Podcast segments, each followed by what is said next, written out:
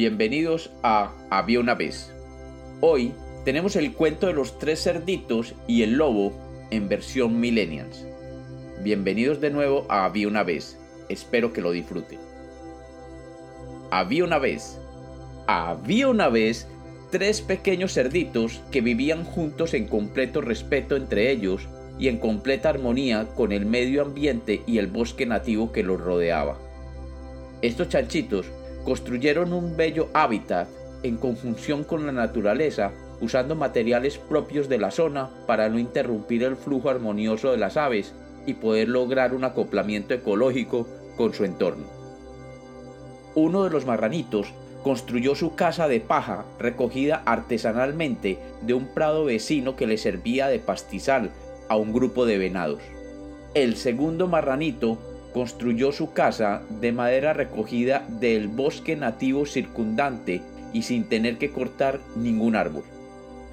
El tercero construyó su casa utilizando una mezcla ecológica de barro, sobrantes de paja de su hermano Chanchito y pedacitos de madera igualmente sobrantes de su otro hermano Chanchito. Todo ello mezclado artesanalmente formando ladrillos de color ocre y dejados secar al sol durante varios días. Cuando terminaron de construir sus viviendas de interés social y con apoyo cooperativo, se sintieron satisfechos y el mayor de todos dijo, no, si estas casas todas están súper lindas. Qué preciosidad de habitaciones nos hemos construido. Ahora sí nos podremos asentar a vivir en paz y armonía con la naturaleza y manteniendo nuestra autodeterminación. Y los otros dos hermanos chanchitos dijeron, realmente todo quedó demasiado lindo. Pero como hay seres envidiosos, un día pasó por aquel idílico lugar un lobo con ideas expansionistas que deseaba aumentar su latifundio apropiándose de los terrenos de otros minifundistas. El lobo, al acercarse al parche en el que vivían los tres cerditos, los vio y aparte de establecer que quería apoderarse de sus tierras, sintió un imperativo deseo físico e ideológico de tomar posesión de los cuerpos de estos chanchitos y siendo él víctima de su primitivo instinto carnívoro, comerse estos marranitos. El lobo que nada que ver se acercó con estudiado interés y táctica empresarial a la casita del primero de los cerditos y tocando con delicadeza pero con resolución la puerta de la casita de paja dijo Estimado cerdito, soy el lobo y quisiera establecer una relación de vecindario contigo. Déjame entrar. El cerdito, de esta humilde propiedad de paja, se sintió amenazado por el bullying que el lobo le estaba haciendo, pero con fortaleza le dijo, No voy José, tú eres un stalker, de pasiones descontroladas y no pienso que tus tácticas intimidatorias puedan asustarme y evitar que defienda mi hogar y mi ancestro cultural. Más bien, dibuja un bosque y piérdete en él. El lobo, que se sintió atacado en su amor propio y que veía en la toma hostil de los cerditos su destino manifiesto, decidió derribar la casa de interés social soplando y resoplando. Después de soplar y soplar, la casa cedió sus cimientos y el chanchito, que poco había ido a workout en el gym, se sintió en aprietos para llegar a la casa de su hermano, el de la casa de palos de madera recogidas del bosque nativo. El lobo, que alcanzó a divisar cómo se le escapaba el marranito, lo persiguió y llegando a la casa del segundo cerdito, llamó a la puerta y con voz postiza dijo, Hey friends, soy yo, el lobo vecino, su BFF. Estoy freak out de que no me crean en mis sanas intenciones. Déjenme entrar.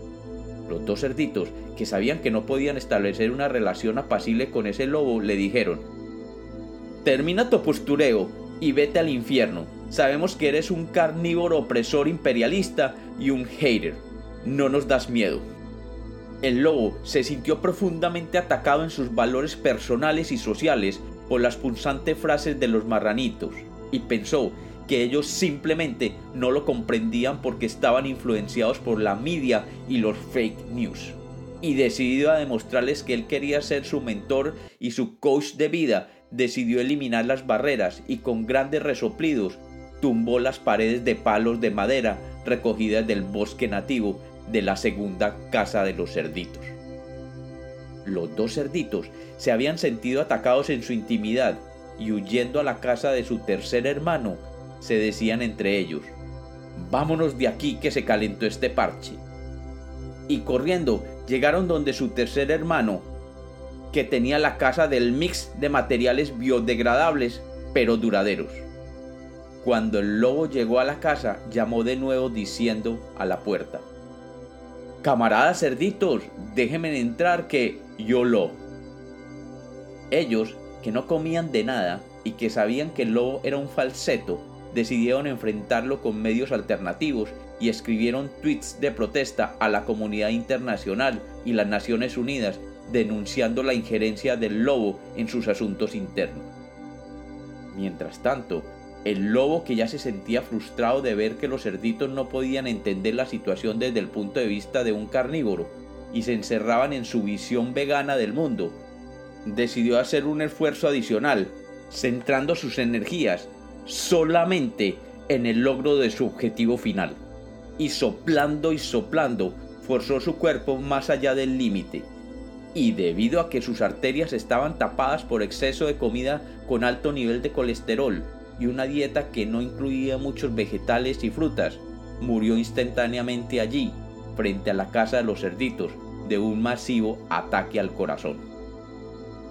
Los cerditos que notaron que el lobo paró de soplar, se asomaron desde una ventana y viendo al lobo muerto al frente de su puerta, fueron a llamar a la brigada de limpieza de la comunidad y establecieron un comité de vigilancia en el barrio para que los protegiera de posibles irrupciones de nuevos carnívoros. Y posteriormente organizaron un invite con un grupo de influencers para que les sirvieran de canal de comunicación con otros lobos advirtiéndoles de los peligros de ser stalkers y haters en la tierra de los cerditos. Y como se puede ver actualmente en su Instagram y su página de Facebook, todos vivieron súper felices, forever and ever. Y como los cuentos nacieron para ser contados, este es otro cuento millennial de Había una vez.